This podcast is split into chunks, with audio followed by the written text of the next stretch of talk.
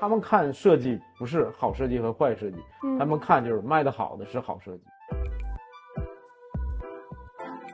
现在中国人学会了全以供应链思维看产品。我们在网上一刷到博主就说：“我这件 T 恤出厂价也就五十块钱，为什么它卖到一千五百八？我们把它价格打下来。”大家都跟闹革命一样，就看待品牌。你觉得消费者关心吗？不关心。对，这也是问题啊。在这个行业当中，有无数的角度可以升级，可以温情化、人性化。它是个集体潜意识，所以为什么对这件事如此多的难度和壁垒，我都有信心，就是我看到了集体潜意识的觉醒。这个巨大体量的传统观念，你要去，也不叫对抗吧，就是稍微有一点改变，或者渗透一些新的思路进去，其实很难。但是可能不难，我也不想做。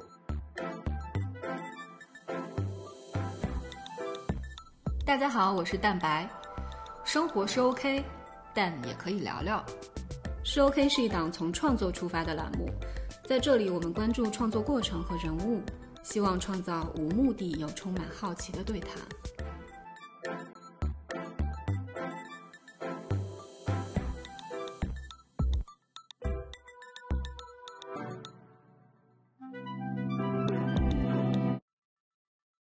大家好，我们今天请来一位朋友，然后先请他简单的自我介绍一下吧。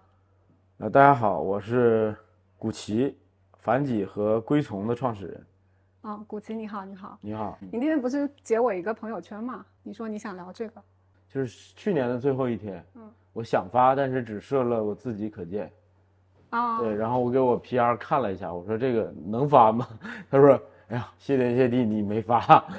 看着比较愤青一点，就很不归从的一个语调。对，我觉得做品牌绝对不是闷着头自己嗨的一件事，就是你时刻得看到一个宏观的你所在的处境，所有人的处境以及这个行业。以前的品牌就是央视出现的那些，嗯，黄金档、脑白金什么的这些品牌，到我们认为的品牌，就是跟我们年轻人贴近生活的品牌出现。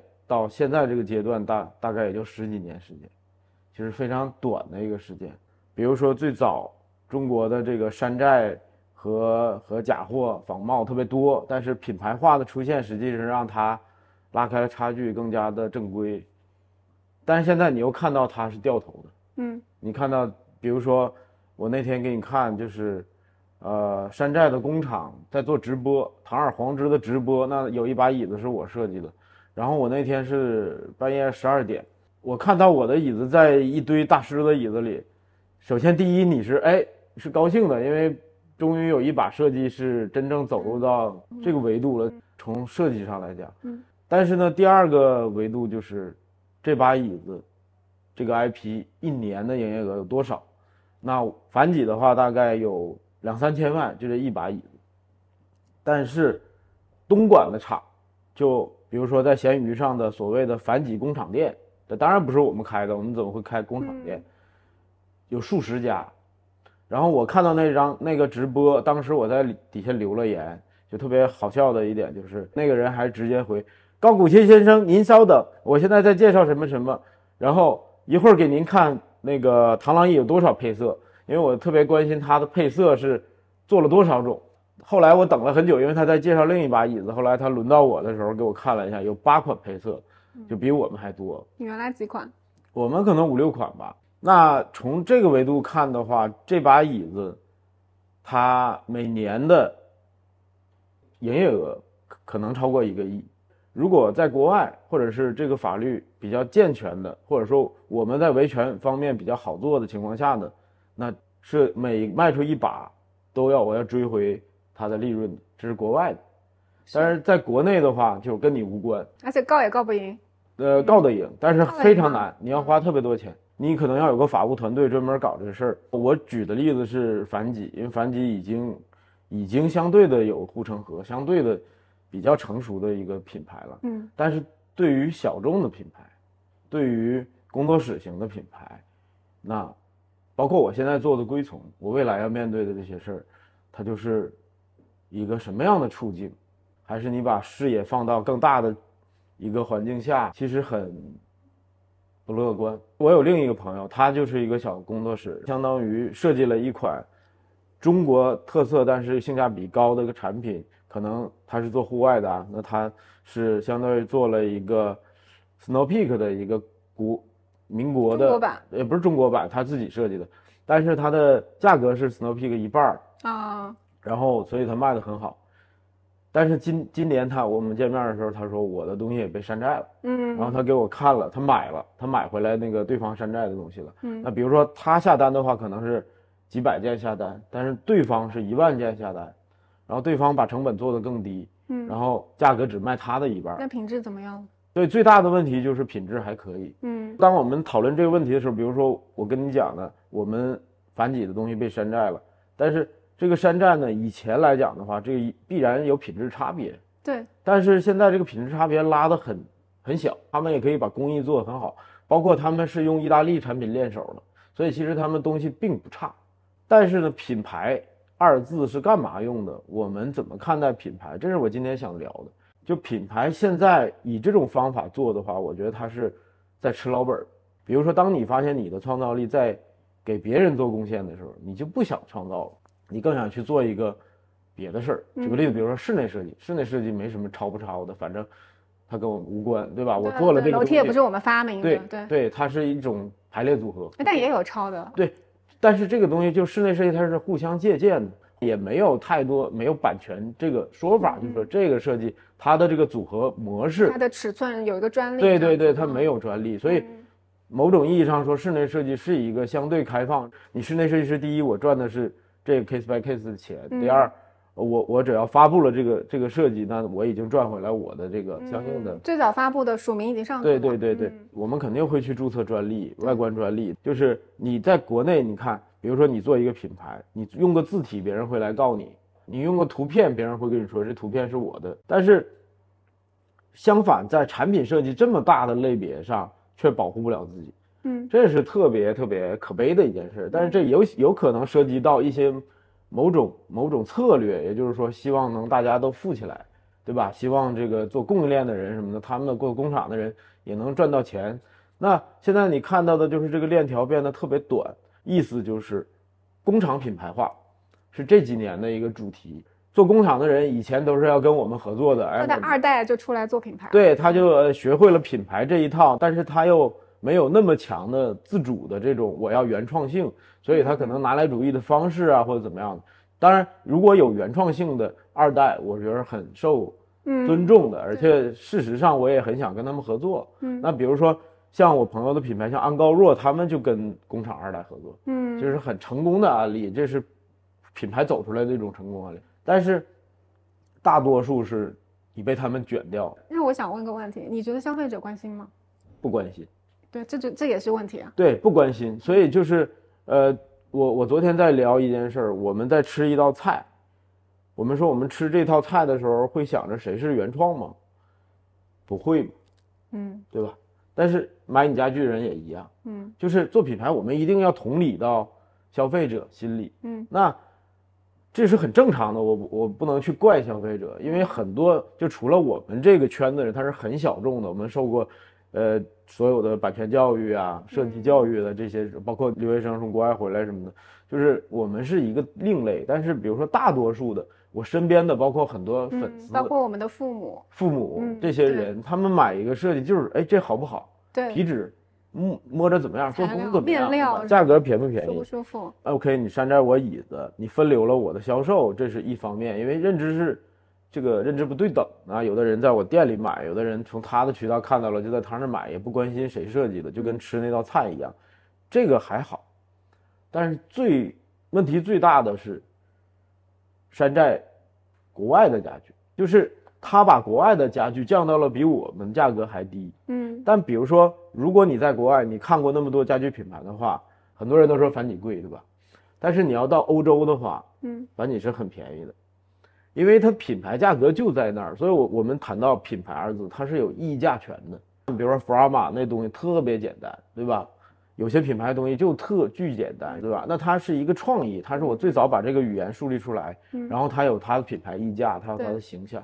那比如说我那天看一个中古的那个一把扇子后边有几个灯泡那款设计，嗯，那款设计就大的已经要八万左右人民币在中国买，那你想想，就是这个设计师他给这个产品带来多少增值？所以我们在看待这个事儿的时候，又会特别双标。中国人会觉得哇，你资本主义，看你的立场在什么位置看这个问题。对，但对于创意者来讲，比如说音乐家，贝多芬或者什么，我创造了一个历世界上没有的一个一个东西，嗯嗯，那他是一直要享受这个版权的，对吧？包括名声。但是我们看到的就是，当你做设计做好的设计，你不不被鼓励了。那我刚才没聊完的就是，当他山寨意大利的东西，当他山寨北欧的东西，它带来的就是实际上更优秀的设计。因为我必须承认那些设计更优秀，嗯，因为我才做了十年，我的功夫才十年的设计能能力，但那些人是几十年的功力，嗯，对吧？包括他们世代传承的老师什么的，对对，从从现代主义、包豪斯这些，他们工人的审美都在整个在我们领先我们十几年吧，对，几十年。那他们的产品卖的比我们低，嗯，那。它分流掉多少销售？所以我们在聊这些东西的时候，其实我是拿我个人的品牌举例。但是你回到一个宏观角度，在看任何一个品牌的时候，所有的原创者趋于自娱自乐。嗯，就是哎，我发布了，然后我们有一个小圈子，然后哎，小圈子的粉丝买了，我还凑合这样的。但是它树立不了真正的有核心竞争力的品牌。那还参与反几的运作？我不参与，不参与。对，我在二零年。就不参与管理。你当时是因为意识到你刚才说的这些呃逻辑？那倒不是，我最大的问题是给自己的定位问题。因为在品牌初创的那个初期，我给自己定位就是设计师和品牌，做品牌做 branding 这一块或者市场，但是我没想去做管理。但到最后，我就被推上了一个管理岗位，就我必须要操心每个部门，包括人吃马喂，大家的这个绩效、设计这些东西，所以就。特别累，非常辛苦，所以我我一起管了六个部门，几乎都是每个部门的总监。对，那这种情况下，我是觉得就是他有点背离我的初衷了。再走下去，我能预测到我的身体问题，我心理问题。那我我是为什么呢？那我做反几难道有就是无休止的要赚钱，还是无休止的壮大，还是我要做第一，还是怎么样？其实我没有。嗯，就某种意义上，我觉得他验证了成功。实际上，我都已经 OK 了。但是如果他推向我的是，比如说我四十到五十岁，越来越像一个企业家，我是不想要这个。你不喜欢企业家的这个形象？我更喜欢的是创意创造，就比如说设计，比如说品牌，比如说拍广告，做这些创意的部分。但我我不喜欢的是，我每天在研究人心，因为管理就是要研究人心。那所以这些这些实际上是我可以擅长、可以胜任的东西。但是它给我带来的负担特别大，嗯，对，就是你在看到人心的多个层次、层面、弊端啊，那你会很伤心。你离开反几的时候规模是多大了？当时一百八十人，一百八十人。那我好奇问一下，你觉得如果说是保持这个创造创意的这个角色作为创始人，但同时你又可以在自己舒服的这个呃状态下去管一些团队，让他们更加高效工作，你觉得这个规模要多少人你可以承载？我认为是三十人以内。我是觉得我们在北京和上海有旗舰店，然后再做做线上，对吧？做几千万生意，对对对。但是当你往大了做的时候，你会发现到有个。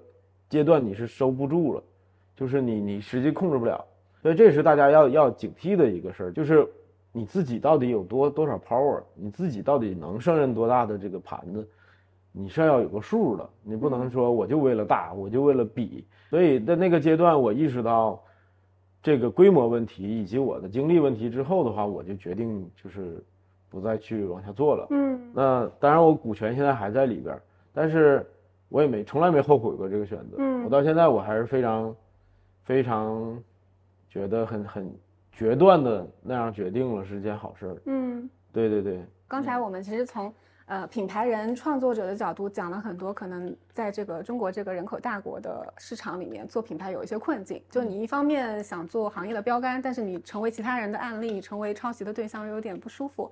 但是如果说我们把视角切到国家平台，比如说。马云或者小红书的 owner，他是他是希望缩小贫富差距的，他希望大家互抄的，你会不会这么觉得？是，所以比如说几年前的话，我也看透了这一点，嗯我也觉得是没关系的，因为大家吃的不是一碗饭，你吃的是你的这个早午餐，他吃的是他煎饼油条。但是呢，现在不一样，经济下行嗯啊，消费降级，这个情况下，他的煎饼油条是到你饭碗里了，他开吃你饭碗里的饭了。就像我刚才举的例子，我朋友的这个品牌，他被这样搞一下之后，他这个产品就断崖式的下跌，嗯，对吧？但是销量信心都已经没有了。因为它没有建立起来整个渠道上的壁垒。但是对于一些小的品牌，比如说寄售型的、渠道型的、线上型的这样的小品牌的话，它扛不住的。所以在这种情况下，我是觉得它危及到很多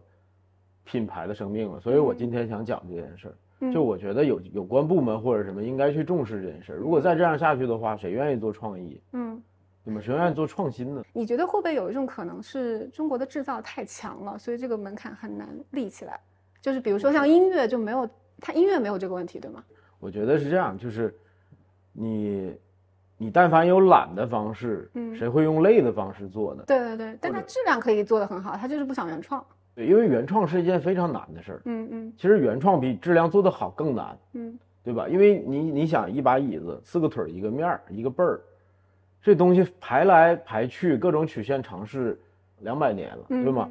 其实它已经被做的差不多了。嗯你非常难再去创造一个新的设计，全新的设计，所以这件事儿是特别难的。就是一旦你在做原创的话，你就会发现，哎呀，真的很费劲，很费劲。所以在风格出现一个新的风格的时候，大家会找到一种新生。举个例子，比如说新中式刚出来的时候，大家会找到一个出口，哇，这特种别讨厌这个词吧？我我其实不讨厌，就是很具体的情况下，它指的是明式家具的复古嗯简化，那我很讨厌。我觉得那个也是一种拿来主义。但是从宏观角度讲的话，现代东方实际上是中国人就要做的事儿，嗯它也是新中式。我觉得大家太在意一些标签儿了，嗯啊就是有的时候我们会对一些标签儿表面的东西形成反感，因为被提的多了，或者你觉得被俗了，松弛感差不多。对我来讲，我看到的是现代的东方美学。就我们把西方的现代主义拿过来之后，一定不是照本宣科或者延续它的语言的。你去跟他们竞争，你功力也少了好多年。嗯那你唯一的出路就是我们有这个文化底蕴，嗯有这个东方的，我们有中国的这些所有的这种传统文化，它如何结合的问题。嗯，所以这个命题一定是对的。我们其实，在七年前有过一面之缘，然后当时我是呃新加坡的一个创意公司的创意总监，然后被派来上海开上海分公司。然后我们在正式的把 office 迁过来之前，我跟我的同事去北京、上海各调研了几个新锐的品牌，然后凡几是我们当时做的这个调研当中非常突出的一个家具品牌，而且当时如果搜淘宝的话，凡几是非常非常突出的。但现在我们在搜淘宝，好像每个品牌做的都跟当年的凡几差不多。我感觉你们的厉害在于，当时好像在中国的设计力量触达这个这个领域之前，你就先进去了。为什么你会当时有这个敏锐度去先做这样的事情，成为第一波人？为什么有这敏锐度？可能得问我妈。嗯 我是觉得敏锐度它是一个创始人应该具备的一个特点。有些品类或者什么的，这个敏感度都是一直有的，嗯只是不代表对每件事儿都感兴趣、愿意去从事。嗯，所以，比如说，包括现在我在做的这个归从这个品牌，实也际上是敏感度来了，突然就来了。没有，很早就有，就是因为我父母的离世是一九年、二零年，在处理他们的葬礼的时候就觉得有这想法了，但是我我并没有决定去做，嗯都是想法放到了二三年，我才决定去做，嗯对，所以敏感度跟要不要做这是两个事儿。我要看我首先这事儿我能坚持多久，嗯而不是说我只看到一个商机我就去做嗯啊。所以我为什么不喜欢赛道这个词？因为赛道它对应的是商机，对应的是商业，但我看待这件事儿更像一个社会责任。嗯就是中国非常缺失这件事儿，或者说中国的消费升级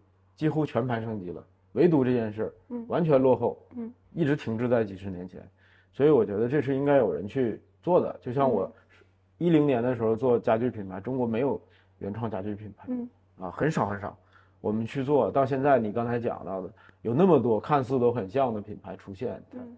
其实十年发生了巨大的变化。但是对于我来讲，我起码我在前面领跑了，那我完成了一个我的社会任务。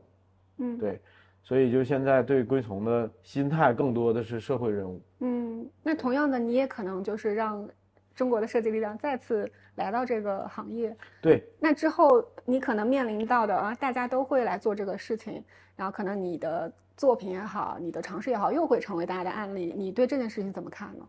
呃，我能接受。嗯，对，如果是那样，就是我也我也觉得挺欣慰的。嗯，但是我觉得很难，非常难。它更难的是渠道。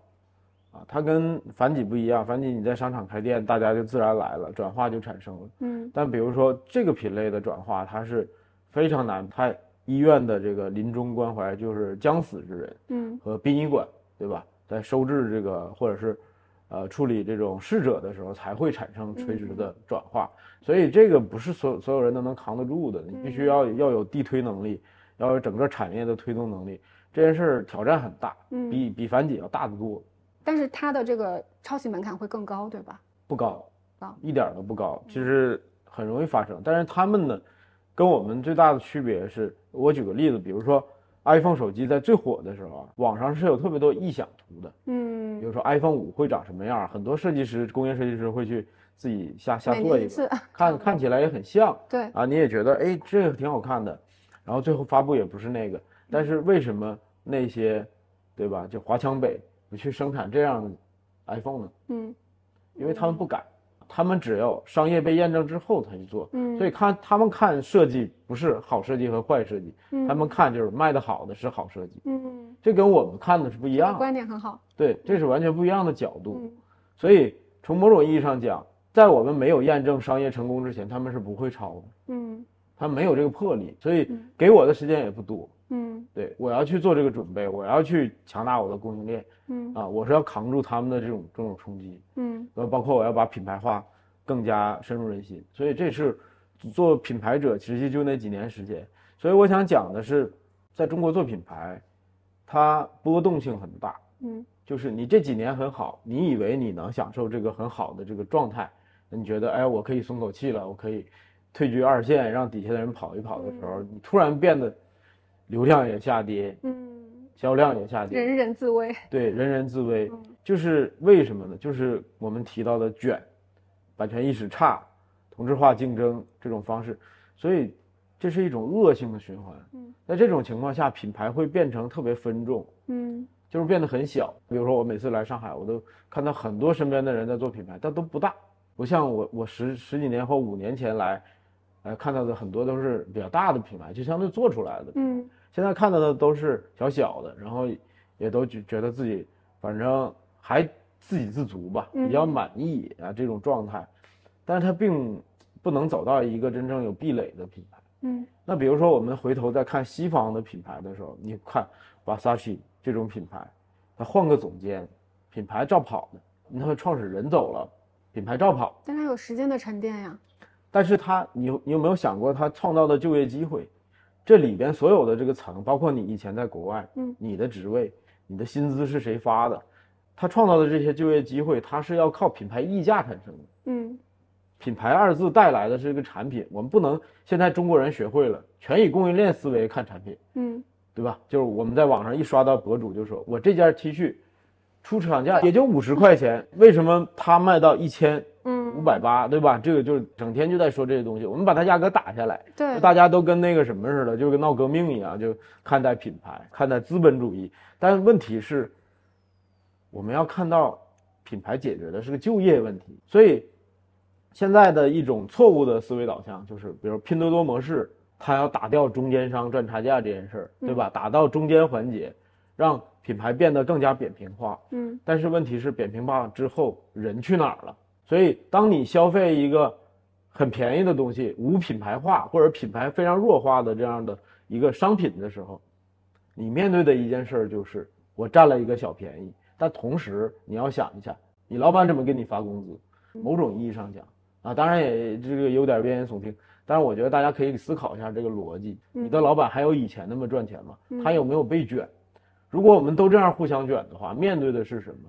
大家哪还有钱消费呢？所以我们谈品牌的时候，实际上是一个大的一个经济体，我们看待这个经济体，如果它某些环节出现了问题，就刚才说的不尊重原创、不尊重版权，包括不给品牌带来议价权的话，嗯那它面对的变化太大了。嗯最后玩到最后就是品牌扁平化，对吧？从供应链直接就对接品牌了，中间没有别的什么什么各个层面，市场部什么什么部都没了，嗯，就一个人做做直播，直播就行了，原单直播对，就是那边有个管供应链的 对对接工厂，或者是自己家工厂，这边做一个做直播的，是。也品牌完事儿了。但这种情况造成的就是，那我们互相消费，实际上是靠着上一波红嗯。利攒下来的钱在消费，嗯。那这能持续多久？所以做做品牌的人，我们必须要思考，我们如何撕开一条口子，怎么能让你的品牌能相对持续？你没红的啊，你要想想我怎么样红起来。但是你要红了的品牌，实际上是很危险的。你要嗯想想明年还能持续这个吗？嗯是不是过时了？嗯所以我是觉得这个如此不稳定的一个一个市场环境，实际上挑战特别大。那你的应对措施是什么呢？就是包括你现在做新的这个品牌，可能新的品牌也简单介绍一下吧。归从这个品牌现在解决的是桑拿美学非常落后，以及桑拿文化相对病态的这个问题。嗯那更高维度的思考呢，它是一个生命文化的一个品牌。比如说我们的这个灵魂频道的博客，我们我们在做这个节目的时候，完全没有说我要来推销产品，而更多的是我们在思考我们怎么活着，我们怎么活着有意义。嗯比如说，当我们面对死亡的时候，死亡必然会来到，对吧？你把死亡想透之后，你就会觉得我现在做的有些东西有意义，有些东西是浪费生命。嗯所以它是一个望向这个深深渊，来同时来看我现在的这一条小山路是很美好嗯这样的一个过程。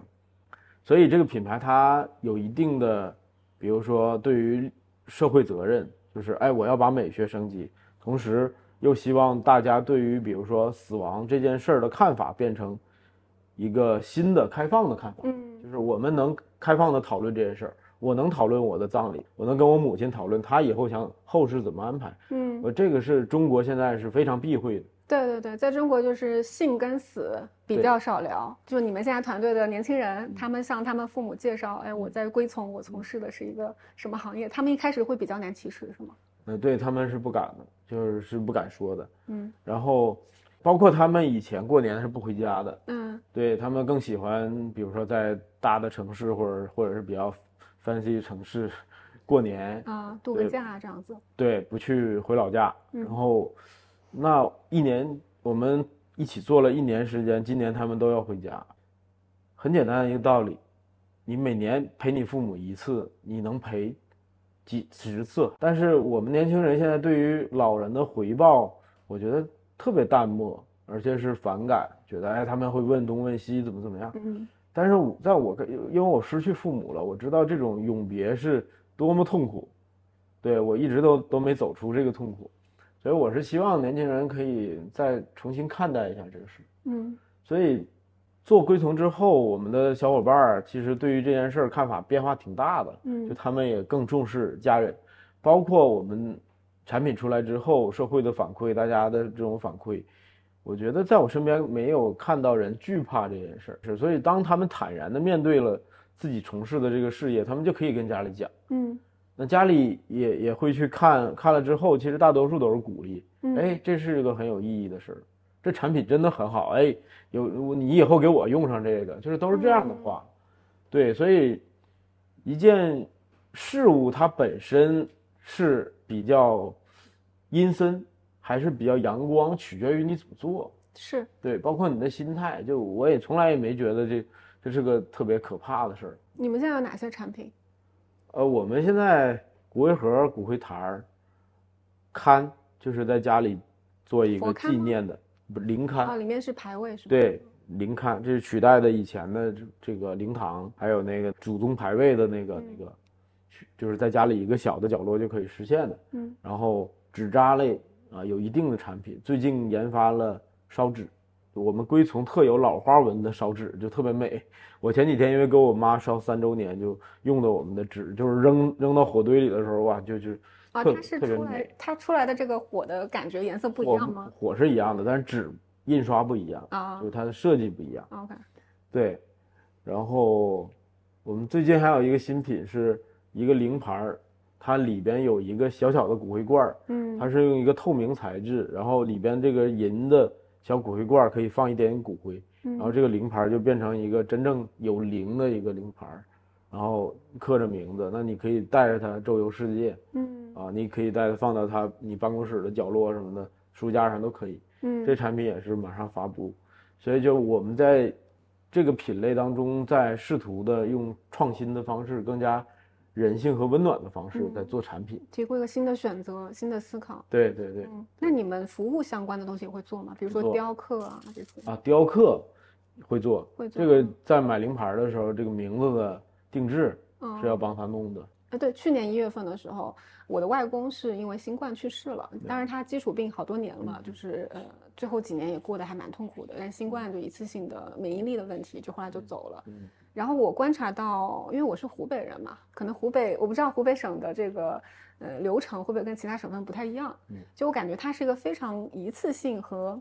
嗯，怎么讲？就冰冷的一个流程吧，就是是就是一开始我听说哈，我听我妈他们说是，呃，先打电话，然后殡仪馆的人就可能过来，因为走，它是全国都是强制火化嘛，就是接走到殡仪馆，可能短暂的呃停留，然后后来就是让所有的亲人过去告别，是。告别之后，因为那段时间其实去世的人还是有点多的，然嗯后就开始去到呃我们那个城市比较郊区的一个地方，就是呃火葬的地方吧，火化场，嗯是然后就开始排队，你就开始有个号码，然后呃火化的过程其实也挺快的，然后还有可能就是它里面还得找找人，就这样的话可以比较顺滑的把这个盒子让家人取出来。对对对。然后之后呢，就是会安排他下葬，然后去的这个陵园墓地呢，也是那种就比较传统的，就是每个牌位很大，嗯然后而且隔得很近，嗯就感觉绿植也不多，嗯然后所有的亲人在那边就就再次的告别，烧纸，嗯包括就烧一些就是可能觉得他在那边可以用的东西，嗯然后再隔一年再去，可能清明节啊或者周年的时候再去，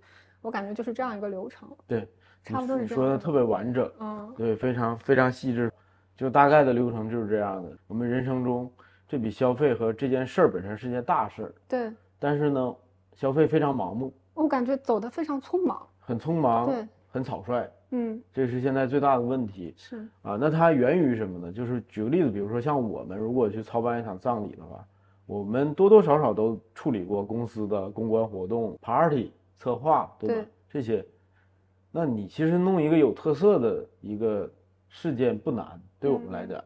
但是相反呢，在葬礼上我们其实伸不了手，原因就是它来的很突然。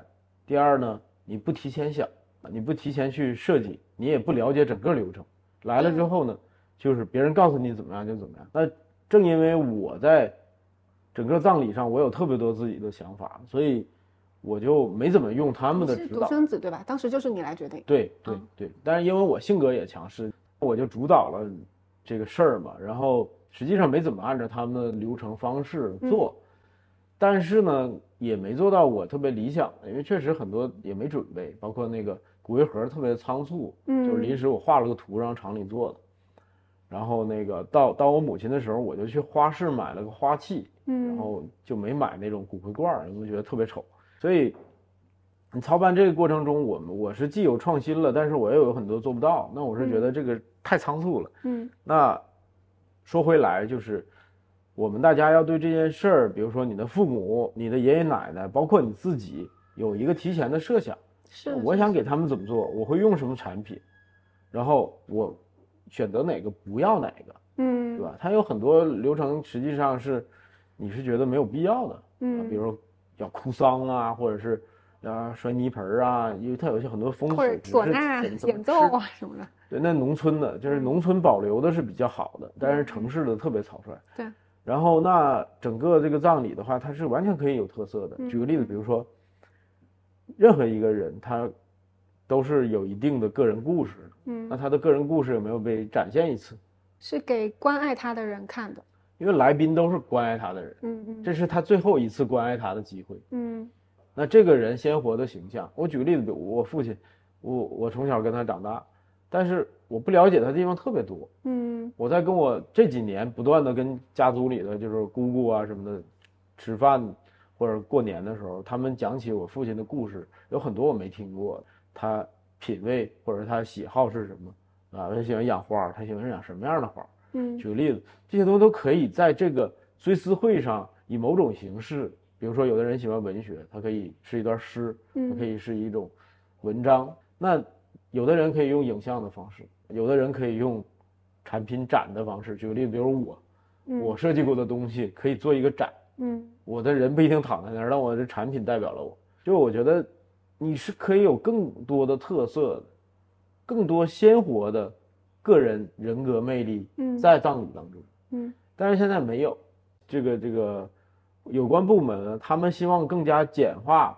对，因为在底层观念里面，死其实是个不好的事儿。就是比如说，呃，大家平时会说，哎，你这个带什么东西不吉利啊，嗯或者说是我们讲，比如说你刷小红书，对吧？我刷到那种新春主题的直播间，我可能更高几率点进去。但是如果说假设是一个呃呃灵堂主题的，可能有些人就会觉得，哎，是不是我不该去点进去啊，或者怎么啊，对，提到这儿，我我说一个，小红书我们的商品根本上不了架那上不了架。啊，抖音也上不了架，所以做这个品牌，我为什么讲它比樊姐要难得多得多呢他？是说你违背公序良俗吗？就是这事儿很丧，很很丧。是有人工回复你，告诉你没有没有没有，就是规定了，哦幸运品跟丧葬用品不能上架。OK OK，淘宝是可以上架，但是不能买那个搜索词。比如说我买骨灰盒的竞价排名，对对对，这个这个是一个很很很结构性的问题。对对对，这是观念问题啊，就就是有关部门对这件事儿的观念还停留在某个阶段嘛。对，那我们是想创新，我们一片好心，嗯但是其实我们很多方法用不了，感觉你在做的事情还挺有挑战的。非常有挑战。所以比如说你认识的做品牌的人，无非就这几招嘛，对因为你发现你都用不了。而且当你在讲说我的品牌是试图呃东方美学或者我想年轻化这个行业，别人一听说嗯年轻化，好像不太适合做这个行业，就听上去有点怪怪的，是不是？就很多这种观念上的阻力。对，有我觉得有些东西他们没看到，但他们不给你机会想看到，那这是这是一个问题。那再举个例子，实体店，我们我们去聊了很多做殡葬的这个同行业的这个前辈，那就是聊实体店的时候，它是有个巨大的风险。当你装修完之后运营两个月，它会被邻居赶走。啊，对对对，对那这种就是我们都无法理解的，就是你你开别的店，你开家具店，你开什么，不太可能发生这种事儿。嗯。那他们做法就是，我把这个丧葬的牌子挂出来，嗯。然后我我先不运营，然后你看俩月反应啊，大家没人闹，我再开，然后再装修再开，就是大家去应对这件事儿都非常被动，所以挑战特别特别大，这是个被禁忌的话题，就是表面上看它是一个巨大的断档，商业上的这个这个断档，但是实际上你面对的就是完全禁忌的话题，不能谈，嗯，不能讲是一。个巨大体量的传统观念，你要去也不叫对抗吧，就是稍微有一点改变，对或者渗透一些新的思路进去，其实很难。对对对，嗯对，所以就是，但是可能不难，我也不想做，嗯，对吧？那这就是知难而而上嘛？还是说你是开始了发布之后，你在做这些知道难，但是我不知道这么难嗯啊，这个是坦白讲是这样的，嗯对。但是到现在为止呢，我也会每天想到新的方法，就是它会激发我不停的尝试，嗯用新的手段。嗯所以我觉得就是做创始人的吧，就是这样的啊。如果俗俗成的用别人的手段去解决一件事儿，那其实他也没什么挑战。嗯那我更喜欢去做一些就是开疆破土的事儿吧。嗯。对，所以这个是我现在在面对的问题。哎，我问你一些问题，好。就是因为我看，嗯。其实你今天主要是我在讲，但是我嗯。我我在你的那个栏目里，我看到很多你在讲、你在表达的哦。东西，我觉得你对品牌是很敏锐的，因为现在上海是做品牌最好的地方，嗯，就是北京的很多都跑来上海了，嗯，你觉得为什么呢？呃，有活力。嗯，啊，然后然后有就业，对对对，容易找到团队容。易找到团队，容易找到就业，容易拉到钱，嗯。容易呃把生意做成，嗯。所以它是一个很好的一个，只有我觉得只有上海，嗯。就全国好像就是上海，成都好像也不太行，那嗯北京就是就是非常差了，嗯。就北京品牌剩的不多了，所以我想我想说，因为你在上海一直在跟这些品牌在聊嘛，你怎么看现在这些做品牌的人，或者说这个时代这个这个现状你怎么看？现状啊，我就觉得要从不同的视角。你就是如果说你在嗯，从平台的视角，它其实就跟一个独裁政府很像，它是希望缩减这个贫富差距的，希望百花齐放，希望你们互相抄、互相卷。这样的话，我平台我就更加有日活嘛。嗯，所以从平台的角度，它是希望有更多品牌，而且越是那种野鸡品牌，它越欢迎，它希望你都去直播。是。但是从品牌的角度呢，因为我也是一个，嗯，怎么讲？我是希望我做的东西是别人没做的。是，就比如说我这个跟你聊天的栏目，是，好多人都在做聊天，也有那种比如说做的比较成功学的，也有那种像许志远、姜思达那么种那那那些比较切名人路线的。我就感觉好像聊品牌的这一块。比较少有一些嗯犀利观点吧，嗯，但是我又不觉得我是做的最好的，只能说我在朝这个方向努力，嗯，我感觉通过我的这个聊天，我能够让品牌人展现他们真实的人格魅力，嗯，然后我接触的这些品牌人，我也觉得非常有意思。我觉得在上海有个特有的现象，就是很多品牌人是从乙方心态转到品牌心态的，嗯，因为他在乙方心态能够嗯看到全流程，他知道全工序，然后他知道自己可能。我之前，你知道菊森东吗？有一个不知道搞笑博主，他之前有一个分享，我觉得特别有意思。他觉得自己是一个 Excel 里面的一行，嗯，就是他觉得自己是一行，然后他很知道自己是切什么受众，然后自己要讲什么话术，它的亮点是什么。这样的话，品牌，比如说我要投放或者平台，我去呃。把资源给到流量给到谁的时候，他知道你这一行能够为我带来什么。嗯，我觉得上海的做品牌的人有这种自觉。嗯嗯，我觉得他说的很好。对这个点特别特别有意思，特别，而且很确切，很确切。对，所以我我虽然说我其实昨天听了那个就是你们电话采访嘛，嗯，你你应该是有跟那个采访者聊到，就是你觉得其实你从来不会想受众这件事情。对。但是我刚刚其实也很想问，就是这个受众，哎呀，怎么办呀？我也很想为你担心一下，就是这个受众怎么沟通是更好的。嗯嗯嗯。但是其实同样的问题，很多人问我，就你这个频道是给谁看的？你是 to B 还是 to C 的？我也回答不上来。嗯嗯。但是我就觉得很直觉的，嗯，好像没有人一直在讲这些创作背后是怎么实践的。对。那我就先做做看。是是是。那至于它的目的真正是什么，我感觉就是像你想像你想讲，你想推动一些观点上的革新吧。对，其实是这样，就是。受众这个事儿吧，不是不能讲，那当然能讲，而且就那几几种受众，你随便挑一种，你说也没什么大毛病。十八二十五吗？或者四十到六十？对对对对，就是随便说几个，包括中产啊什么的，就是精致中产之类的，就是你这都可以瞎掰的。嗯嗯。但是他不负责任，不负责任在于我做的是一个全新的事儿，这个全新的事儿它是需要社会反馈之后给我受众画像的。嗯。他不是说我想象中我要切谁。包括反几也是，就反几到底吸引到什么样的人，我是不敢给特别精确的符号的，所以就是我是相反，我太知道我的受众，所以我讲不出来。你说反几还是说归从？都一样，都一样啊。就是我我的意思是指我一直在敏锐的反馈。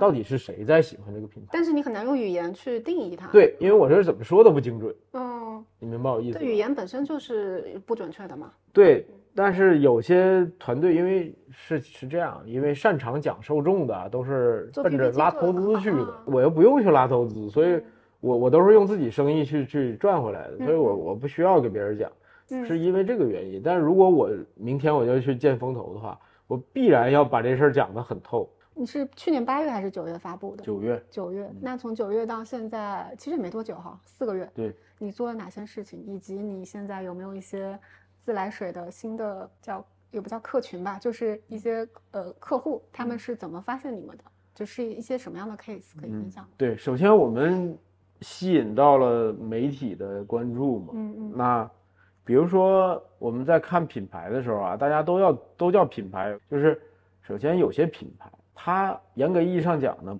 不不像一个品牌，更像一个店，它只是有个 logo，嗯，它叫品牌。那我们如何定义有个品牌，它真正品牌化了？就是当媒体认可你的时候，你才真正的品牌化。那所以品牌必须要有知名度，你觉得才是个品牌？我觉得不是知名度，它是被认可，被某某种维度认可。就举举个例子，我身边有特别多做品牌的人，很多都特别自嗨。嗯，哎，我们今天拍一支很好的片子，特别抽象，然后特别情绪流，搞一东西特别嗨，嗯到最后扔出去之后就就十几个赞，对吧？你租了机器，请了导演，请了演员，嗯最后制作费巨高，所以这个是我想讲的，就很多初级的品牌者，他看待这件事儿还是停留在一个自我感知嗯嗯，的一个阶段。不碰壁，他也不知道怎么做嘛。就如果他一开始，他等到他碰壁的时候，他就没有机会做了。嗯嗯。对，但你刚刚讲的点赞其实是一种市场的接受度，对吧？这是传播，就是说，比如说我们在做一件事儿，就你刚才问我，我太太做的这支广告，我们拍她拍她的这支广告对，，那支非常的真挚。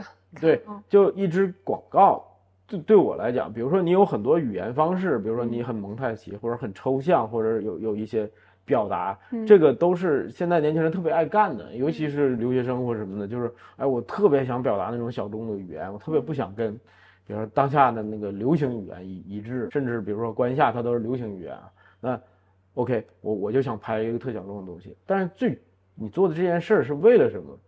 为了传播，嗯。你要分清 marketing 跟 branding 的区别，所以品牌它有很多层次，大家要去理解。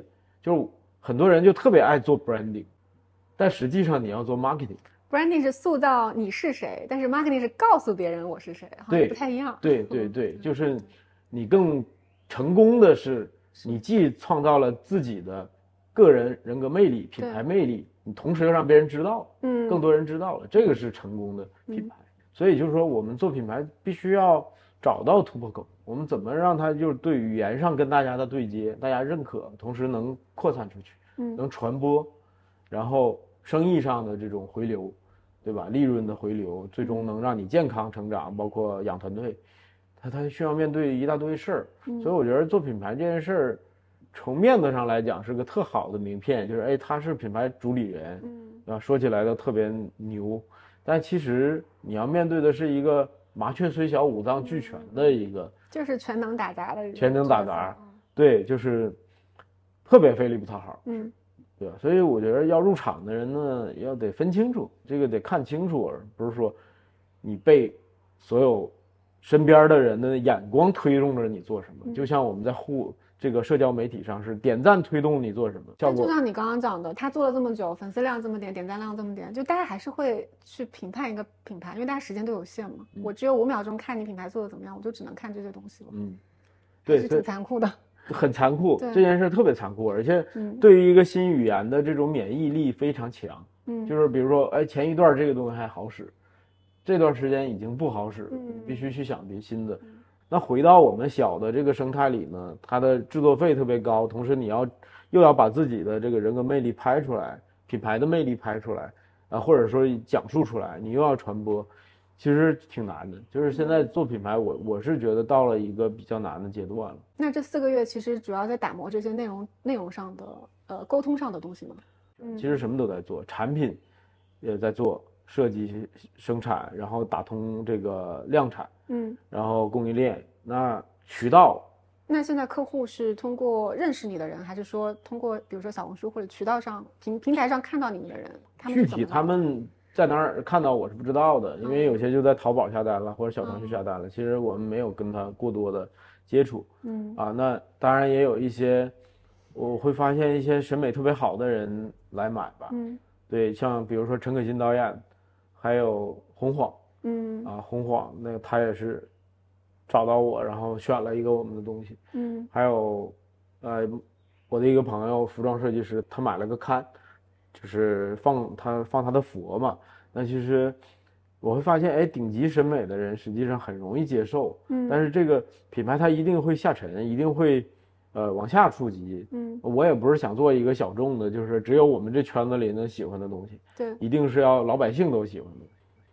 那我们也跟观众科普一下，比如说你现在在殡仪馆里面选的同类产品，他们是一个什么样的状态？首先，我是个购买者，我也在殡仪馆嗯经历过特别多次这个，看过他们的产品，然后也去外界采访了很多这种同类的从业者嘛。首先，殡仪馆它是政府行为的，嗯嗯它不是说哎谁都能进去的啊这样的一个一个模式，有点像呃邮政快递。那当然，市面上还有顺丰，还有极兔，还有什么其他的，所以它一定也是个开放市场，只不嗯过它在某些渠道是锁定的，你只能指定用它。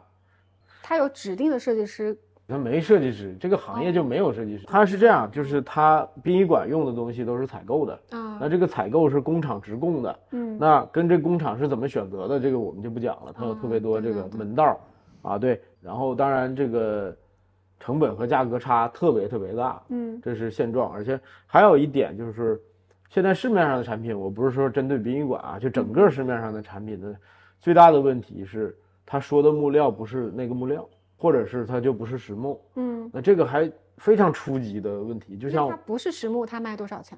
比如说一个骨灰盒，它跟渠道不同，卖的也不一样，嗯它是个特别认知不对等的。比如说你在殡仪馆的话，从几百块钱到两万块钱不等，但是大多数人会取中选到三四千、嗯四五千这样的一个产品。对，但是你在线上的话，线上就更更透明，嗯线上大家主要会选一千多的东西。嗯对，但是它一千多的东西在殡仪馆可能就是三四千的东西。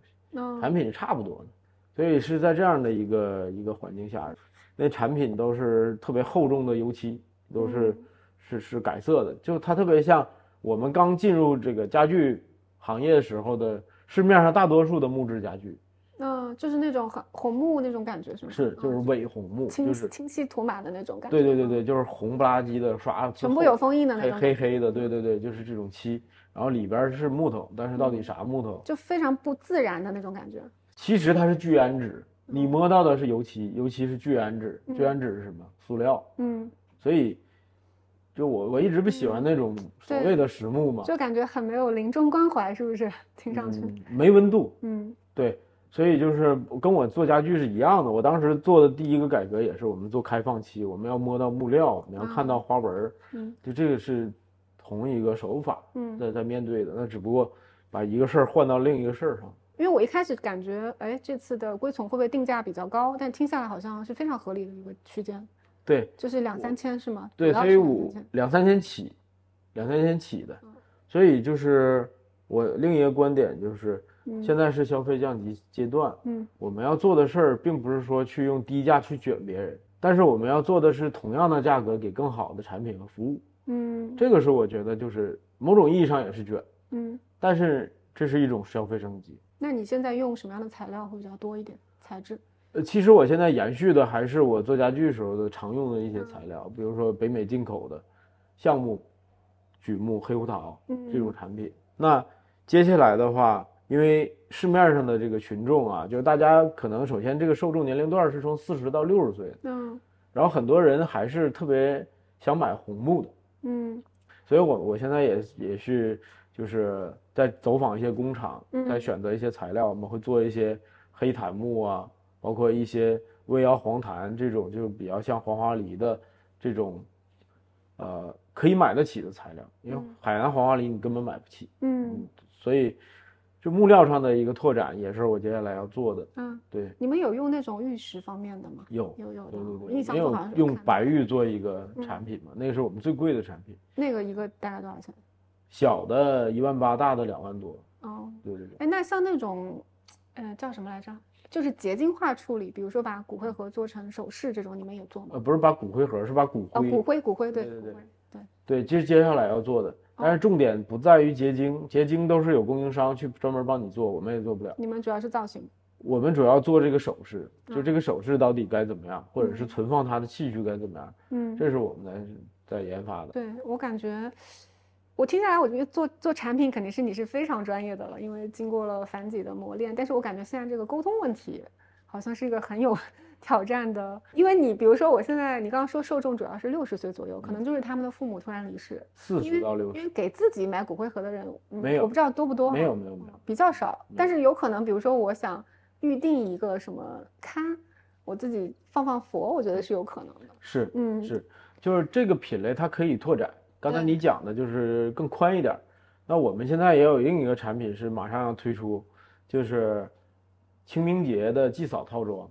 嗯，就这个受众更大，然后因为它解决的痛点就是现在的那个祭扫的那种塑料花什么的太丑，太丑了。然后嗯当然你也可以买鲜花，但是我们解决的是一套大礼包，包括了清洁用品，包括了各种产品，嗯所以你拎着这去，基本上就搞定了，而且美嗯美的把这件事儿完成，这样一套里面，这个一套多少钱呢？两三百吧。两三百。哦，OK，对对就是清明节前。就是当你在这个比较垂泪拖不出去的时候，你可能要想一些别的办法。我们已经有一个代理商了，哦然后他会开中国的第一家丧葬买手店，他会比你先开。他比我先开。哦，对他特别早找到我一个小女孩儿，然后他父亲是做这个行业的，嗯然后他想改革这件事儿，对，看到我们之后他就特别喜欢，然后就他把我们跟一些现在在这个行业内仅存的一些优质的品牌，但是设计还是我们认为比较老气、嗯传统的那些，但是他们也是品牌，他们做的也挺好，嗯然后会把我们放在一起开一个集合店。对，这个是应该也是清明节左右开幕吧，在嗯在昆明。那你觉得观念上的革新，你你觉得除了嗯、呃比如说刚才这些影像，或者说你把这种比较温温暖的调性拍出来之外，你还有哪些动作可以做？那比如说啊，我现在很喜欢你的产品，但是我假设我我我给我父母买了，他们肯定会觉得你怎么这样？你在咒我吗？我觉得这这个问题怎么解决？我觉得是这样，就是首先你敢不敢跟家人聊？嗯就比如说，你家人有没有跟你聊过成年期的生理卫生问题和如何我爸我爸有跟我说，他要我把他的器官捐掉。啊？对，那你爸就是一个非常非常开放的一个一嗯个家长嘛，那这个是特别好的一一种嗯一种沟通方式，但在大多数的家庭里呢，就是它很难产生很难产生这个对话。对话。对，比如说当家长要要开口的时候呢，嗯孩子很多时候别提这个，是吧？对，呸呸呸，别提是，啊！其实我也犯过这个错误，就是我妈当时想跟我提这件事儿的时候，我说妈别提，别别说这个，你你你不会那么快的什么的。结果我妈就突然间，后来嗯真的就是突然去世，我也特别后悔，因为后边有特别多后事都都是无头苍蝇的去办的。嗯那我们其实沟通这件事儿是需要技巧，嗯，但这好像不是中国性的问题啊。你觉得在国外，你要说了一个呃诅咒的话，你也要摸摸木头的。呃，他这是关键是你认为它是诅咒，嗯还是它是个正确的讨论？举个例子，比如说，我也有女儿，那她到一定年纪了，我就告诉她，男男性和女性是怎么个回事儿，对吧？啊生理上你怎么保护自己？嗯未来你有男朋友的话，对吧？你要怎么样？你终要开这个口，这个很难开口，但是我相信肯定有特别多话术和技巧，嗯已经有人教你了。嗯但是在生死问题上，它同样可以有技巧。那就是这些是我们可以去想的。那再一个，就刚才说的葬礼，你刚才说的冷漠草率的这种葬礼，如何提升它？其实我们我是体系化的研究，包括有一套方案的。嗯那这套方案是要通过跟很多合作伙伴一起搞定的，因为我们不做服务，对，还有服务，还有空间，对，就整个时间项、空间项、生命的尊重。对，所有的这些东西，嗯嗯其实它是需要全盘的去升级的。嗯那现在我们也有很优质的合作伙伴，他们在服务项上是很擅长的。嗯那我们在审美上比较擅长，所以我们可能会有一些 crossover 的方式，去打造一些样板，就让你看到，哎，这件事儿可以这么办。就像我说婚礼可以怎么办？嗯那我印象中特别深的一个婚礼的镜头，就是婉婉跟她老公啊啊当时骑着白马，嗯，就是你喜欢那个那个婚礼吗？我觉得特别童话。就是我们结婚的那个画面，也是很多人的那个梦想，或者说觉得特美。因为我们去新西兰拍了一组旅行的，在南岛吗？对对，哦自驾了十几天，然后穿着婚纱和和礼服，在各个地方拍照，嗯就那个更像我的婚礼。嗯而在中国的那个真正的所谓的婚礼，更像是我给我父母的一个一个嗯答卷。我是觉得，哎，其实婚礼那个当天那个仪式可以更梦幻、更童话。OK，我们把这个思维挪到葬礼上，我们能做什么样？嗯，比如说，我父母如果是个航天员，我是不是可以给他做一个太空的感觉的葬礼？所以我觉得这件事儿都是可以想的。对，所以这个产业它的可能性特别大，我们做的都还还比较基础。就现在也有很多人说，你们要不要研究生态葬啊？比如说啊，生物降解那种，对生物降解呀、或者说国外有一些卫星葬，就把骨灰发到太太空了，或者是烟花葬之类的。其实这些东西都是可以探讨的，嗯不见得都我做。但是，一旦他到到了，比如说很多人都参与到这里边，有更多的创意和想法的时候，嗯那这事儿就解决了。嗯对，就是大家都可以善善终了，或者说给自己一个比较完美的告别方式。嗯，嗯你有想象自己的这个告别方式吗？哎，我想反其实不想有葬礼，嗯或者说不想有遗体告别。我觉得大家可以是聚到一起，吐槽吐槽的我，说说我的好事儿、不好的事儿，开开玩笑、扯扯淡。我想起 Friends，你有看过 Friends 吗？没看过哦，就是插科打诨的方式嗯最好，呃，喜丧，然后开开玩笑，然后说说这个人哪一段特别逗呢，那发生过什么有趣的事儿，搞过什么乌龙，嗯，都挺好。你希望这个事情是被记录的，还是它就是一个一次性的 event？event，啊，对对对，不需要记录。其实我跟我另一个朋友都是处女座，然后我们俩既然非常呃共同的想法，就是我们其实特别想躲到一个地方死。嗯就是比如说，如果我得了绝症的话，嗯其实我不想跟孩子告别。嗯，就是像猫的这个心态。狗，对哦，就是狗和猫这种小嗯动物，就是躲到一个树下，嗯然后就安详的走了。那只要有人帮我埋了就行了，或者是把解决掉就行了，对吧？这种不知道可不可行了，或者说对家人的看法是怎么样，嗯或者他们能不能接受？但是对我们来讲，我们就觉得那样是最好的嗯，对对对。对我上次。嗯，我在微信上有跟你提，我去年七月份去那个斯卡帕的呃嗯意大利北部那个墓地嘛嗯，就是那个哦，布布里昂家族的那个墓地。他进去，你真的就觉得是一个很疗愈的花园，嗯就是有有景观、有绿植，还有这种细节到死的这么多好看的构造，还有那个节点，大家是以朝圣的心心情去的，可以坐一天，你完全不会觉得有任何的恐惧。我们总说中国不喜欢谈葬礼，中国不重视葬礼。我们说的中国指的是这段时间的中国，啊对但是中国古代是非常重视葬礼以及墓地的，嗯对吧？就比如说以前的皇上，那是提前三十年就开始拿国库的国库收入的三分之一修嗯亡陵，呃，就他把谁跟谁放在一起都想好了，是吗？对嗯，包括要要要陪葬什么的，嗯这些所有东西都提前设计。嗯他们最大的建筑就是做这事儿，嗯建筑师就做这事儿，包括古代的寿衣是非常非常美的，各种各样的。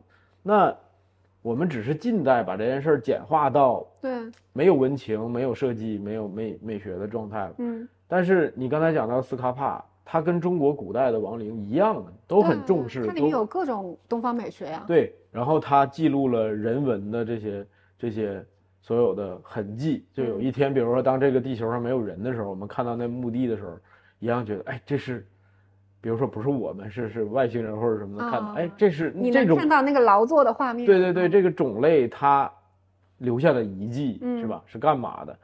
所以我是觉得这个中国在这些方面还有待提升。嗯那你刚才讲到，因为我们都离这个设计行业特别近嘛，嗯那对于我来讲，我看到这个的时候，我会特别理性的去分析为什么走到里边不恐惧，嗯它的整个空间向上到底给我因为什么？比嗯如说它的植物的年头，它的荷花池。对它的这些这些水泥的斑驳，嗯它的雕塑的质感，嗯给我带来了这个。那我觉得其实特别重要的是动线的设计和植被。它里面还有很多可动的机关，就是很多哦那种、呃像装置一样的东西。因为它在西方也是非常超前的，对对对。但是像西方还有很多传统的，比如意大利的，我因为我我就是前同事什么的给我拍照，他们在意大利。是。那个雕塑做的太美了。嗯。其实上海也有这个雕塑墓地嘛，福寿园做的，那里边的雕塑你一看就特别那种学院派那种，它那个雕塑是烈士的雕塑吗？是就是那个逝者的雕塑因为它都是名人墓嘛，嗯。只有名人才有雕塑，啊，就是普通人不配有个雕塑，所以这也是特扯的事儿。嗯然后你在那里边看这个名人雕塑的时候，你就觉得真的好难看，它就特别学院。但是你看意大利的那个，哇，那种美学，整个雕塑的那种感觉，就是一种疗愈。你真的想去墓地里逛，嗯，对吧？所以你要真的能把墓地做到能让吸引别人来逛的时候，那就成功了。甚至可能未来的我不知道这么说好不好啊，甚至未来的嗯这种服务空间，它可能里面有一个像售楼处一样的点，就是说你可以了解我这边有哪些产品啊，这是我特别想做的事儿。嗯对我特别想就是把墓地地产化，然后做到会有一些 3D 打印的一些楼房什么的。对对对对对，就是沙盘嘛，嗯啊，就是你你讲的沙盘，呃，包括内容，就是整个墓地的内容，比如说餐饮、咖啡，然后讲座、分享会，对，对吧？这种或者吟唱啊那对，因为实际上我们做很多事儿不是为了逝者的，是为了生者的，嗯，对吧？因为你失去亲人的人，这个是特别难。放他们的忧思，像呃饮酒会，那叫什么戒酒会一样，嗯就是我是通过这种方式能让自己释怀的。嗯所以就是这些是真正需要就是是温情的，而需要嗯排解的。因为现在的社会心理问题特别多，很多人因为这件事儿实际上患上那种抑郁症什么的，嗯但是他没有出口，而且他跟上一代人又有巨大的隔膜，对吧？所以其实解决解决不了这事儿。但是其实你可以有一些团体，你可以有有有一些作家过来去宣讲一些东西，你去听啊，或者你参与一些疗愈，比如说颂钵呀，对对对比如，说瑜伽呀，对吧嗯？其实这些都是可以做的。嗯就这件事儿，它可以做的很大嗯很完整，因为这件事儿在人生中太大。嗯，但是相反，我们现在不敢谈，不敢触，及。像我们刚刚这些对话，我就感觉好像有一种黑镜的这个 影像，但是其实是非常美好的事情。只不过我们现在聊的这个 timing 是不是有点早？就是在国内就可能做人太十年、二十年之后，我们说的这些东西都会变成现实，甚至是比这些更牛。比如说，人已经脑口已经接入了，然后嗯。人已经永生到互联网了，嗯。那我们这个躯体就是一次自己给自己的告别。嗯。我觉得可能在我们孩子这一代特别可能发生，嗯。所以就是未来整个殡葬以及对于对于自己的这个遗体怎么处理，就是当脑口出现的时候，整个社会会会产生人类会到一个奇异点，嗯。未来的东西完全不可测。嗯。啊！但是在此之前，你看到的都还是那样的骨灰盒和那样的大棉袄、二棉裤的这种这种丧服和嗯那个什么寿衣的而且关键这种东西没有任何的公开影像，就是好像我从来不记得有任何的寿衣的展示吧？是对，是你看不到，我我看不到，我从来没看过。不会注意，对对但是我们我们因为我们在这行业就会注意嘛，其实特别多这种店，嗯。但是它跟你没关系，就像你走到路上那些小店儿，实际嗯跟你没关系。哎，那我可以就是，嗯，很白痴的问一下，就寿衣跟正常的衣服，它的材质上有区别吗？不同的地方不一样，嗯对，比如说很多有用真丝的，好的有用真丝的，但是上海呢就不愿意用动物产的这个东西去嗯，做任何殡葬的东西。那这个寿衣在设计当中的这个材质考量，会跟这个火化的过程有关吗？还是跟这个？原是现在的这个行业呢没什么，但是我们会考虑，嗯对，比如说它是否可降解，嗯它是否是自然材质嗯啊，它焚烧之后会变成什么？比如说，呃，化纤的这种材质，当它烧的时候，它会跟骨灰产生这个粘连，啊，它啊还有一些污染气体出来。对对对。那这种的我们就肯定不会用，我们要用自然材料。现在市面上当然他们肯定会各种各样的，用什么都有。对，所以我觉得这件事儿真的要专业的做的话，它是要很用心才行。就是从商业的角度，既然这个，嗯、撬动文化这个事儿这么的难，嗯、你当时有没有想过可以先从宠物的这个殡葬入手？没想过，我从来没想过这个问题，特别多人问我，嗯，我完全没想过。我觉得宠物不需要殡葬，那为什么？因为我我我给它埋在树底下，不就是生态葬吗？嗯，就是你亲自来去完成这件事情。对呀、我的宠物我都是这么做的呀，嗯我找棵树挖个坑就行了。嗯这东西国家其实是允许的，但是国家反而不允许把宠物火化。嗯，现在的宠物火化反而是违法的方式在就是做的。跟人类是完全是相反的观念。对，嗯，但是呢，我觉得宠物殡葬最大的点在于追思，就是宠物殡葬的这个空间，它给了你追思的机会，就你在那儿可以为它做点什么，你嗯。送走它，给它处理得很干净，然后，然后做最后一次美容，然后你嗯。给它选东西。我我去宠物殡葬参观的时候，我觉得比人做的好，啊，哎就宠物这边已经不需要你再去不不需要我做，做了得非常好，而且很卷了。嗯，对哎，那如果说，因为我没有太关注这个行业啊，嗯，就我非常爱我的猫，假设我之后想把它做成戒指戴在手上，是可行的吗？哎，已经你可以做了，已经很多人做做了。嗯对你去宠物殡葬的一个店里，就是所有衍生品都有。嗯是，，OK，对，但是人类这边还是一片空白。也不能说一片空白，但是美学上没有连接，嗯，城市化这一块是特别空白。因为我刚才讲了解到小红书跟抖音都没有办法呈现产品嘛，那这两个平台就会变成更多是品牌形象展示的一个平台。我觉得是是内容，内容展示。对，就是其实我为什么关注你的账号，嗯实际上是因为我觉得，哎，你这么做，我完全可以去用这种方式去做我的丧葬文化。让每个人聊一聊生死观吗？对，啊，我想这样去做，所以我们的自媒体，抖音也好，或者什么也好，其实大家对于这件事儿还是好奇的。是其实，比如说现在在这两个媒体上，点赞量特别大的是仪容整形的直播，就是很多仪容整形师做的，这个不会被限流是吗？不会，哦，就他可能也不是真用实体，但是他会让你看到这个行业你你猎奇的部分，他是以以宣教的口吻来去讲这件事情是吗？他就是科普。这很科普，她就是一个小女孩儿，反差很大。首先形形象反差大，嗯。啊，就比如说我是个很漂亮的小女孩儿，但是我做的是一个跟死人有关的事儿，嗯然后这个流量就很大，，OK，所以还是有很多媒体做出来的，也有很多人在讲丧葬文化，比如说东北丧葬文化习俗大整理，那嗯点赞量也很大，嗯。所以有些事儿你能做的，那你那个灵魂频道，你会想呃，主要讲的一件事情就是，你觉得两个界之间是可以产生非常良性沟通的，是吗？对对对对对，就是怎么死和怎么活，嗯，说白了就是这个事儿。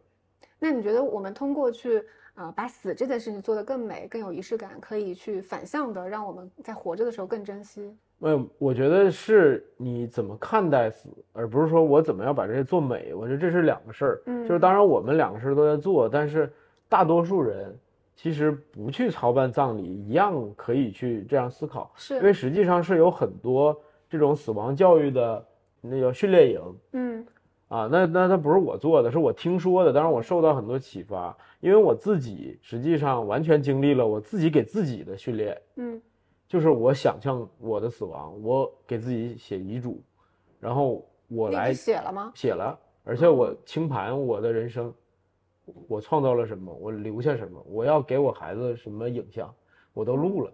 就是我隔一段时间会给我女儿录一段，因为我不知道我什么时候就没了，但是我会把我总结出来的人生遗产留在影像中，因为你财富的东西特别有限。嗯，就那些东西，其实对他来讲，就是搜搜，你能保证一你指的这种留更，就是你的这个留下，你是讲的是我要给这个世界留下是什么，还是更多是我给我的亲人，呃给我孩子，让他更了解我？给我孩子啊，啊，我特意是留给他的，而且嗯很针对性的，就是我说给他听的话。嗯对，就是你该如何处理，比如说人际关系啊，你该怎么看待人生啊，你该怎么嗯追求你自己的理想啊，这些嗯这些东西。其实看待这些，就我在观看这种内容的时候，我不会跟死亡挂钩，我觉得它就是一个亲人之间的对话，非常温暖的。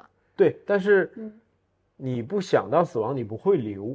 嗯对吧？就是我们自然而然的跟女儿，就是这个陪伴成成长的过程中，我们默认的都是我们能活到老，她能陪你到老。嗯但是你可能随着她的年龄增长，比如说你在青春期的时候，你跟父亲的沟通变少，变成敌对了。你觉得有些时候，其实你线下其实没有办法跟他这么平时的去讲道理，对吗？那么她她现在特别小，嗯，然后我不知道我哪天走，嗯所以如果我没留的话，我这些东西就完全的就消失了，而且他甚至记不住我。但是我尽量的把这些东西留下来。嗯然后有一天他可能像你这么大，他会去看，或者是他他更大了去看，就像《星际穿越》电影里那种，就是他留给女儿，哦或者是穿越回去告诉他什么的那种，嗯就是这种父爱之间的这种这种表达，它需要你反过来设想到你的可能性的意外之后，你才愿意做。包括我留遗嘱这事儿是特别想做，而且很早就想做，但是真正做这件事儿是因为疫情的时候我我我阳了，嗯然后你感受到死亡的感觉啊，你的症状这么明显啊？当时特别明显，嗯，然后那种因为我全身痛是吧？嗯对，所有的症状，就网上说的所有症状我都有。嗯然后你你在那种状况下，尤尤其我是个想得多、比较敏感的人，嗯我当时感受到，哎，我不会觉得我当时会死，但是我会觉得死亡就是这种感受。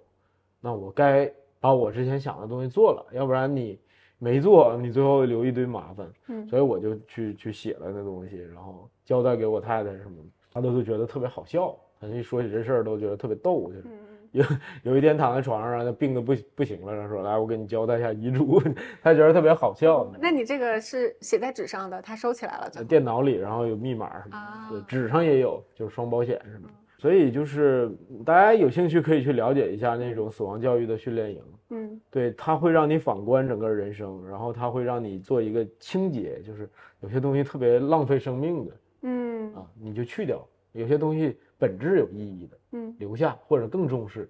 是不是也不单单纯是断舍离这么简单？我觉得断舍离是一部分，嗯那断舍离更多的是在情感上的断舍离，嗯比如说父母，嗯就是你你最终你这样想了之后，你会觉得跟你这种有直接联系、最重视的，无非也就十个人左右。对对是没错。对，那我这对这十个人到底会要不要更好，或者是陪伴更多，嗯我或者是我跟他在一起的时候，我是不是在玩手机，还是我要跟他想一些节目互动，嗯或者是哎，我带你去体验个什么。我其实特别后悔有没有带我爸去体验一些更刺激的，或者遗愿清单那样的人生。就我觉得他可能就被锁在中国的这个环境下，但是嗯其实日有很多我们都可以体验的东西。你要不要去玩玩？你要没看过那样的山，比如说我去新疆、云南那种海拔四千到五千的那种大山里的时候，我就哇，我为什么没带他来？我当时在那儿就流泪了。所以我觉得就是当我们看到终点之后，我们会去想这件事。嗯，我们可能有，尽早做的大家有机会还还有机会做做呢？嗯，对我现在只有机会给我女儿做，给我太太做，我没机会给我父母做。你讲的东西我特别有共鸣，然后我相信你的团队里面的，刚刚你说了嘛，你的同事也特别有共鸣。嗯就是我们在拉大的话，中国是一个这么多层次的一个国家，它的下沉市场其实小孩跟父母是住在一块儿的，或者是一周要见好多次的，他们可能会很难的感觉到我需要这么珍惜吗？我需要提前做这么多事儿吗？就是它也是一个巨大的这个沟通成本，我觉得。呃，我觉得这件事是这样的，这事儿不是我一个人在做。你近些年看到的影视，其实很多这种内容，比如《人生大事》这个电影，他拍的就是这些，包括胡歌最近的那个写遗书的那个电影，就是他是一个剧作家，呃，不是写遗书，写悼词，然后他没工作，就他编剧，但是他没工作，然后就有殡仪馆找他说，你给人写悼写写写悼词吧，嗯然后他就是一个特别轴的人，他一定要调研这个人的人生，而写的很真实，他不要写的冠冕堂皇、特假的话。啊，这个确实可以做做，嗯，对，所以就是在这个行业当中，有无数的角度可以升级，可以温情化、人性化。对，所以我是觉得这个它是个集体潜意识，我做的不过是牵动这个集体潜意识的一个线头。你会发现整个社会都发生了这个对这件事儿的看法。嗯所以为什么我对这件事儿如此多的难度和壁垒以及智肘，我都有信心，就是我看到了集体潜意识的觉醒。那你这次来上海，因为你在找选址嘛，要开店了，你为什么觉得这是一个可以开店的时间？我们需要一个综合体验，实体体验或者场景化，因为到现在大家看的都是图片，但是你真正看到三十款很精致的骨灰盒在你面前的时候，那种震撼感，我都还没有呢，因为我还都还没摆出来呢，所以我想摆出来，这个陈列有点难啊。你你不难，嗯，因为我我去那个斯卡帕的博物馆，我也去了，就它也是在呃北部的一个小镇吧，还是中部小镇，它里面就是玩光的艺术嘛。嗯嗯，就我能够想象你那个空间是不是也是有那种光打在，我我觉得是这样，就是在这个品类当中，你随便做一点品牌化的手段都降维打击，因因为它它现在的太太太差了。但是你刚才讲的那种方式呢，是非常建筑师非常艺术化的，甚至画廊化的手段。那个手段呢，我也考虑过，它可能不产生购买，是不是？对它可能非常小众，它适合去做一个美术馆，嗯就比如说归从的美术馆。嗯它可以是在郊区很大，但是它有一些特别多的这种呃现代艺术、当代艺术的这种互动。通过互动，我们来看待生命和死亡。嗯。对，它有很多玩法。对我刚刚听你说话，我突然又有一个画面，就是一家店里面，比如说有个巨大的屏幕，里面有你，呃，我刚刚想的是你太太那个流泪的那个特写，是然后前面可能有一个，嗯，你们你们家最贵的一款产品，我觉得那个还挺触动的，是嗯，就是就是一个安放悲伤的空间，但是又让人觉得非常的温暖。你说的这个可能更接近我想做的。嗯对对对对，就是首先这个空间是很温暖、很温馨的。嗯我来到这儿是寻求了一种庇护，因为当你发生这种事儿，或者是你在思考这件事儿的时候，实际上你都是无助的。嗯对，所以我们需要给到的就是通过产品、通过空间，给别人这种你并不孤独，我们可以陪伴你做这件事儿嗯，这样的一个场域，它完全不是一个卖货那么简单的一个事儿。因为我不知道你周围有没有算命的人，嗯，我是有朋友会算命的，他也会帮我我也会算，嗯，包括我上次去给我外公扫墓回来，我跟我那个朋友喝茶，嗯他也是说，哎，你是不是去墓园的时候，我感觉你身上沾东西了，可能别人家的亲人你带回来了什么的。就是我觉得有些人其实不希望别人家的人在自己身上或者有一些这种沟通的，就是这种东西怎么怎么去很玄学的东西怎么去沟通首？先，首先那个对我店里是不是一个陵园？它也不是一个骨灰堂，它是卖货的，那都空的那没未被署名、未未被使用的。非常含蓄的去讲，对，嗯。其次呢，呃，对于传统文化以及宗教这些事儿呢，我是开放的，嗯，我也不归从于任何一个宗教。就对于我自己，我也是多宗教信仰的一个人。嗯，就我佛教我，我欣赏的部分有，嗯。道教我有，对吧？甚至基督教我也有。嗯那这些我都尊重，我都尊重。我更关注的是他们情感向的东西嗯啊，包括他们的整个这个逻辑，就是比如说灵魂的逻辑，这个我都会去探讨。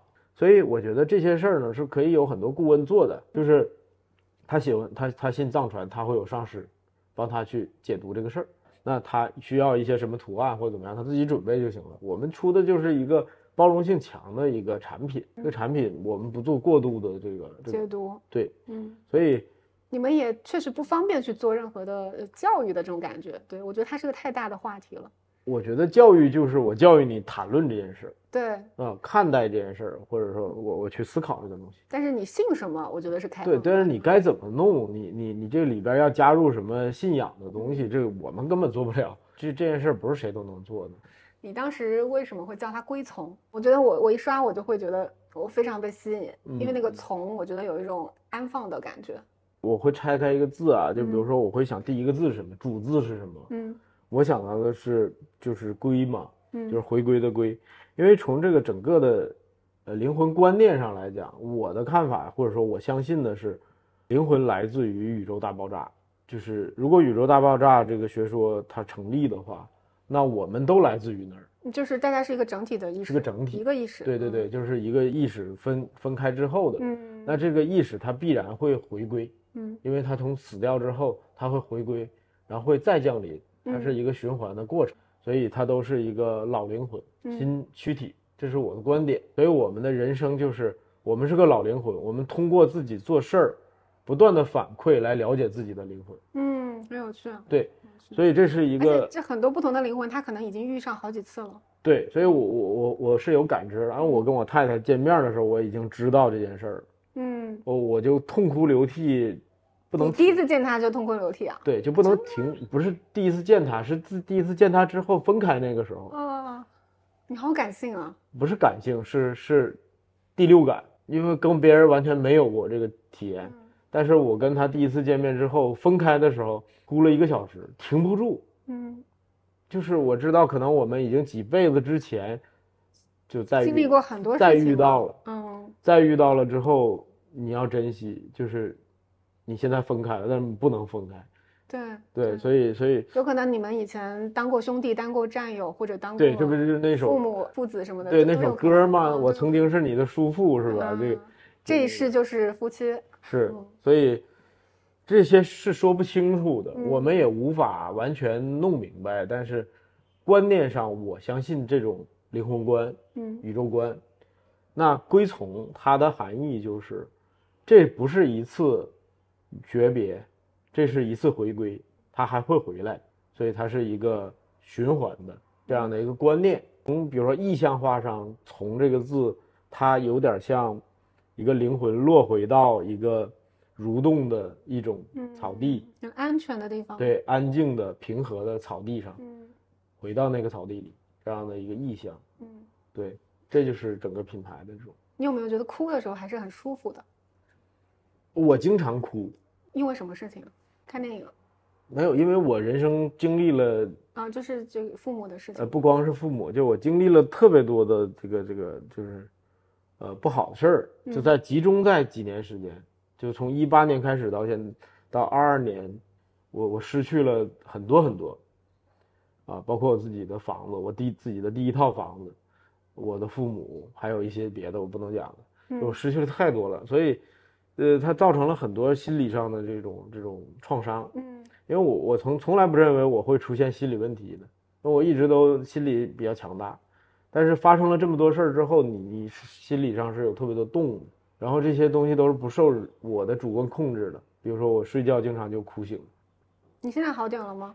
我觉得好一点我肯定觉得好一点，那可能跟做归从有关吧，嗯对，就是会好一些，但是还是会哭，就它变成常态了，所以有些时候就是我们认为自己有病，还是我们认为自己就是这样。嗯对吧？我们是否接纳它？就现在老老谈接纳，嗯，如果我失眠，这就是我的常态，嗯我就接受它就完了。我甚至通过失眠来思考一些问题，嗯对，或感知一些问题。嗯所以，我觉得不是一元文化论，说你一定要睡得特香，你你一定要，坚强，哎，对，或者说你你你就特别什么能疗愈自己那种状态才是真正好的状态。嗯对，或者说你你只有那种状态才能感受感受宇宙的力量。嗯我觉得不是，我现在也能感受特别多能量。前一段我不是又去品牌星球那大会了嘛，然后我们就到后来那个 after party 的时候，他们就说，哎，我那次采访你的时候，他就花了特别多努力，而且他觉得反己是跟其他品牌不一样。嗯然后我那天就很好奇，我说当时写的啥呀？就是他采访这么认真，我就回头去找了那篇文章看，然后我看了之后，我觉得我当时对这件事儿的理解如此浅薄。对对对，哦，那个时候是反几第几年？最后一年就是我的最后一年，第十年，哦，就十周年。你快出来了，当时，对对，但是我最后一个采访，我现在看我当时特别浅薄哦，那你这三年成长很快啊，因为我人生经历了特别大的波动又，这个蜕变了一次。对，就是因为你对品牌的看待完全不一样。可以具体讲一下，你觉得当时哪些观点就是浅薄了？呃，就是比如说我的追求停留在做大做强，不是做大做强，是国际化，西让西方人认可这个需求。OK OK，对，那它是个特别狭隘以及民粹的这种角度。但是，比如说现在我这个嗯做品牌的观点，它是一个特别，就说白了，我现在死了我都能接受。我做这个品牌成与不成或怎么样，它它能发挥什么余力，它就去发挥什么，它没有一个特别大的目的性。嗯回到那个时代的反击，我就觉得中国家具没有在国际上被认可，我就要带着这个使命去被大家认可。嗯，然后有一个西方人到底怎么看我们的那种，特别希望他们看看得上我们的那种那种不自信。对，但是现在我会更自信，对这件事儿是更自信、更 chill 的方式。对，就是我现在没有特别特别绝对的欲望。那这个事儿特别像那个尼采的这个哲学角度讲，叫永恒轮回理论，就是人生不断的重启。嗯，它有点像那个日本拍那个那个重启人生重启人生看。过，哎，你是我的人生又重启了，嗯就是我回到了归从的原点和反己的原点，我再来一次，我完全可以回到反己再去做 CEO，但是我要回到一个几个人的团队，把最难的事儿啃一遍，你的人生又来一遍，但你会怎么选择？嗯，你在这里边对很有意思，所以嗯，呃有特别多惊人的相似，比如说而且我觉得第二次你就更想帮助别人，是会有这种感觉。对，因为我我在慷慨，我我是在我自己的博客讲过一个故事，就是我母亲，我跟她的矛盾，最后化解的那一刻是她死了之后，我在给她念悼词的时候，我突然意识到一个问题，我们俩的矛盾一直没说明白，就是我母亲是自己做了一个私人诊所，然后我父亲在临终的时候跟我讲，你一定要别让你妈再去做这个诊所了，因为她有医疗风险。然后我就一直劝她退休，然后我我母亲一直跟我讲的事儿就是，我能分解你的财务压力，我能赚点钱，然后我就一直跟她说，我不要你的钱，嗯。我赚的比你多好多倍，嗯。我一直在跟她讲这个事儿，她就一直在跟我讲同一个话题，所以最后导致就是她骗我，就是我不做了，但私私下偷偷的还在给别人接诊。那到疫情期也这样，我就跟他讲，疫情很危险，我说这个病毒特别危险，随时可能灭门。我说你不要开诊所，但他不听，他还去开诊所，导致我们俩半年没说话。也就是说，我跟他人生中唯一在他缺失了半年沟通，就我没理他，我开着车就回北京了。我想你爱开就开吧，就你你你老骗我，嗯我接受不了。到他再找我的时候，他已经癌症晚期了，嗯然后我就要再回去带他看病啊什么的，就度过他最人生最后一个阶段。但是，直到他去世那一天，我突然意识到，其实他在做的事儿是一个大爱的事儿。嗯，他给这些人看病很多不要钱，他不跟我讲，他老跟我说他为了缓解我的财务压力。但是当有一天他送葬的时候，有很多人就自主的来了，对，站到我们门口，我觉得在他那个岁数，他看的东西会比你大了，已经。但是他说不清，对他说不清。但是我是要把所有事儿说清的人，我是要拆解我所有的情绪和所有的动力这样的一个人。但他有一个直觉，就是我要做这事儿，我要给这些人看病。但到底为什么，他不说。嗯，那到最后我才弄明白，不仅是为了你了，不是为了我嗯，他是为了这个社会的。对，他有这个社会属性的需求嗯，这些人需要他，他也需要被需要。嗯，很伟大。虽然我在讲讲理论，讲什么比他要强，对吧？我能把很多东西剖析清楚，我对生意也更了解，但是我的人生哲学没上升到他的维度。所以当我经历这次蜕变之后，我就回头再看待二零年的我，就觉得很初级，就是在这儿。所以你做归从，实际上是跟他一样在做同一个事儿。嗯对，这别人看我可能会有各种，你要赚钱，你看到了一个新的赛道，为什么不喜欢赛道这个词？我没有比赛，我是在给大家一个礼物，对吧？你们接不接受那是你的事儿。嗯，也是给自己一个礼物。我觉得你现在的状态到另外一个境界了。是的，我也我也很幸运，就是我能找到这样的一个事儿去做。谢谢，谢谢你的分享。好好好。